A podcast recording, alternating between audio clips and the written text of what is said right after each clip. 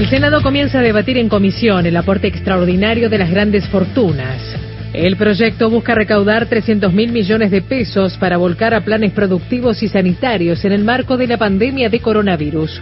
La intención del oficialismo es darle dictamen para que la iniciativa esté lista para ser tratada en el recinto de sesiones lo antes posible, según indicó el presidente de la Comisión de Presupuesto y Hacienda, Carlos Caserio.